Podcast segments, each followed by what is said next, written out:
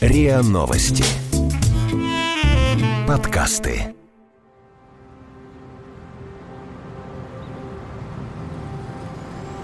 Изрядно поплутав по хлебозаводу на станции метро Дмитровская, я подхожу к небольшой студии визажа. На витрине наклеена надпись «Вкусный мейкап, красивый чай». Я спрашиваю свою спутницу, Анастасию Горбунову, которая работает в этой студии, что это действительно так? Она отвечает, что писала не она, но чай на самом деле ничего такой. Молочный улун, например, весьма симпатичный. Темно-зеленый клубок каких-то палок, похож на перекати поле. То, что для меня просто забавная игра слов, для нее часть окружающего мира.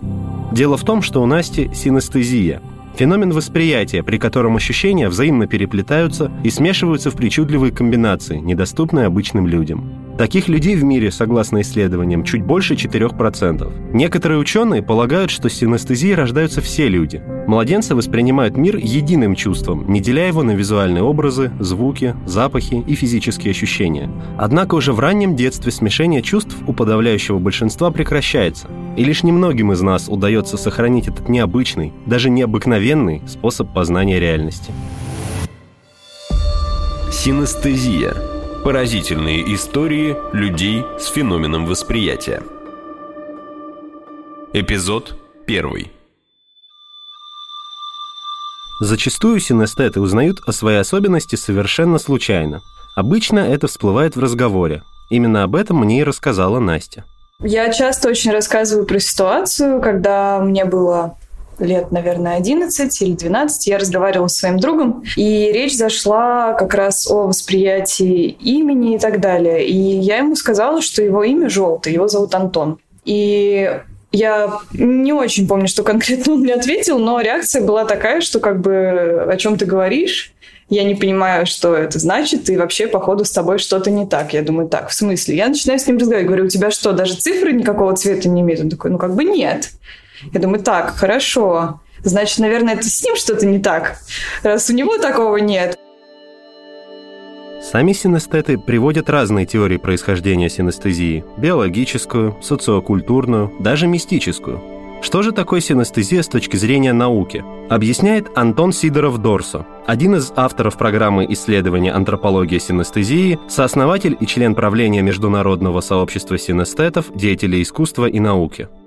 Синестезия, врожденная синестезия, это особый способ переживания стимула.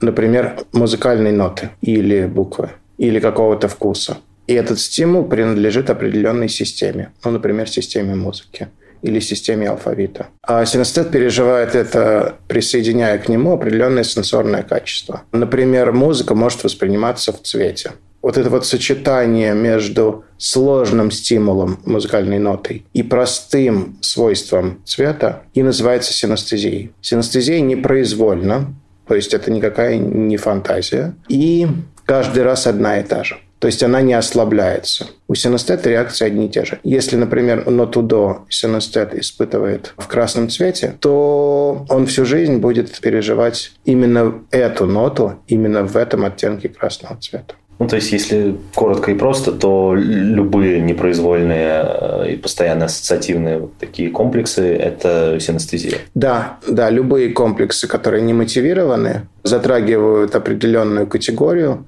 которая в комбинаторике в своей, то есть в комбинациях, а является системой порождения и понимания смысла, да, естественно, да, это синестезия врожденного типа. Точное количество видов синестезии посчитать очень трудно. Ученые выделяют около 60. Из них самый распространенный – графемно-цветовой. Синестеты с такой формой видят в цвете графемы, то есть буквы, цифры, возможно, ноты. Это с детства, то есть как я начинала обучаться там буквам, например, у меня на них почему-то наслоился сверху еще и цвет. Ну, возможно, да, мне как визуалу проще все воспринимать через какие-то визуальные образы. И к определенным буквам мозг, чтобы ему было проще запомнить, он цвет подставил. Вот. Но насколько я знаю, это все бесконтрольный такой процесс, потому что там как-то нейроны в мозгу по-особенному работают. Но мне об этом мало известно. Мне, честно говоря, тоже. Поэтому я еще раз попрошу Антона Сидорова-Дорса объяснить подробнее. Какие же процессы происходят в мозгу синестета? На самом простом схематическом уровне мы понимаем, что есть анализатор, есть рецептор. Да? Скорее всего, вы спрашиваете, происходит ли это на уровне рецептора. Конечно, нет. Это происходит каким-то образом на уровне анализатора то есть возбуждение или торможение именно какой-то зоны головного мозга. Если мы изучаем синестеты при помощи томографии, функциональной магнитно-резонансной томографии, то мы видим, что какая-то зона активируется. Загорается метаболизм, усиливается в ней. С графемно-цветовой синестезией все просто. Графемы и цвета располагаются в примыкающих зонах. То есть теория кросс-активации, модель, будем называть это правильно, модель, да, она возникла именно на примере графемно-цветовой синестезии. Но потом вдруг оказалось, что другие виды синестезии невозможно объяснить кросс-активацией, потому что зоны расположены не примыкающие друг к другу, а на определенном расстоянии. Поэтому, да, действительно, мы можем сказать, что модель кросс-активации более или менее универсальна, но мы не знаем, какой именно нейрофизиологический механизм лежит в основе этой модели. То есть это исключительно упрощенная модель. Но зато понятная. Хорошо, остановимся подробнее на графемно-цветовых синестетах. Для большинства из них цвет имеют не только отдельные буквы, но и слова. Причем слово может приобретать свой собственный цвет, отличный от комбинации составных частей. Так, например, по ее словам, происходит у москвички Ангелины Кофман. Каждая буква имеет свой цвет. И часто очень бывает так, что первая буква в слове окрашивает слово целиком. Вот, например, буква В у меня такая сиреневого цвета, и имя Вика, оно сиреневое. А если брать полное имя Виктория, то оно почему-то становится красным. При том, что там нет ни одной красной буквы для меня. А как звучит Ангелина Михайловна? Очень странно. Почему? Просто эпически странно, потому что Ангелина — это нечто какое-то такое смешение э, белого с голубым, потому что там буква и буква Г, она голубая, причем такого ядреного цвета, который мне не нравится. А Михайловна точно красного. Зачастую один человек может обладать сразу несколькими видами синестезии. Ну, например, у одного человека один тип синестезии, графемно-цветовой, а у другого три типа синестезии. Такое смешение есть, например, у Елены Авериной из Санкт-Петербурга. Она ощущает буквы не только в цвете, но и на ощупь. Ну, буква А четко красного цвета, очень насыщенная, и можно ощутить ее какой-то жар тактильно вызывает ощущение тепла. Буква Ж, она такая очень блестящая и глянцевая. Буква Х, наоборот, такая вся шершавая, как... Корка хлеба, интересно. У меня, наоборот, гладкая. Как она может быть, как корка хлеба? У меня буква Е скорее, как корка хлеба. О, кстати, да. Даже при одинаковом виде синестезии одни и те же вещи у разных людей могут восприниматься по-разному. Это обусловлено тем, что в основе синестезии лежат непроизвольные реакции и ассоциации, сформированные уникальным, индивидуальным, личным опытом. Я знаю, что у многих буква А красная, это об этом часто говорят, а О белая там у многих, например. У меня А желтая, О белая. Там влияние бывает абсолютно разное. Это может быть и какие-то действительно логические ассоциативные штуки, типа вот у многих буква А красная, потому что в букваре она красная. И это остается у всех в памяти, даже у тех, у кого синестезии нет. У кого-то это может быть своя какая-то ассоциация. Например, у тебя были какие-нибудь кубики там в детстве с буквами, и вот там, допустим, буква А была желтая, как у меня. И вот у меня она так и запомнилась желтой. Помимо личного опыта, влияние оказывает и география. В разных странах разные формы синестезии могут встречаться чаще или реже.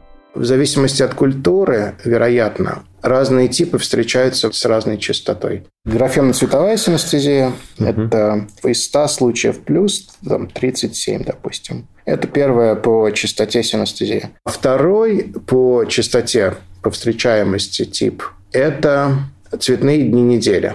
А вот в исследовании, которое я проводил, вторым типом синестезии в России является музыкально-цветовая синестезия. Да, и у нее очень большой отрыв от остальных.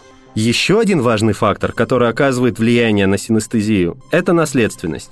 Ученые не установили, существуют ли гены, ответственные за то, какую форму примет синестезия или будет ли она вообще. Является ли синестезия генно-фенотипической константой? То есть, если она наследуется, то обязательно ли она возникнет в любой культуре при любых обстоятельствах. Вопрос, является ли синестезия константой, он еще не получен. Тем не менее, зафиксировано множество случаев, когда синестеты рождались в семье синестетов. Более того, зачастую виды синестезии у детей и родителей хотя бы частично, но совпадали. Так, например, случилось в семье и у Ангелины, и у Елены. У меня мама тоже синестет, и она тоже на вкус чувствует как раз слова. Но у нее только вкус и все. И мы с ней как-то это обсуждали, и ну, просто пришли к выводу, что наши вкусы не совпадают, что мы чувствуем по-разному, но что такое явление есть. Из знакомых феминистетов у меня э, только сестры, с которыми мы в детстве на эту тему общались. И многие ощущения у нас э, совпадали, что касается цвета, хотя образы могли отличаться во многом. Я вот э, с мужем еще пообщалась, и он мне действительно сказал про сына старшего, которому три года сейчас, что он, они шли вместе по улице, и он спрашивал, а почему вот тот дядя сиреневый? Где-то примерно соотносится с тем же, что было в моем детстве, когда я у мамы спрашивала, подобные вопросы задавала. Спрашивала, почему небо горячее. Ну вот какие-то такие моменты, да, бывают. Лишь немногим выпадает шанс сохранить этот по-настоящему детский взгляд на мир. Какую роль он играет в жизни? Помогает или мешает? Чувствуют ли синестеты себя особенными? Как понять, есть ли синестезия у вас или у ваших друзей? На эти вопросы наши герои ответят в следующих эпизодах цикла «Синестезия. Поразительные истории людей с феноменом восприятия» подкаста «Истории.док».